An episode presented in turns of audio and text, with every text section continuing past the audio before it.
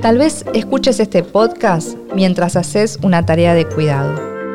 Tal vez esa tarea es parte de tu rutina diaria, como algo intuitivo que sale de forma mecánica. Pero detrás de la casa limpia y ordenada, la ropa colgada, el pañal cambiado, el mensajito para ver si está todo bien, los medicamentos de cada día, las tareas de la escuela, la comida preparada, alguien trabaja.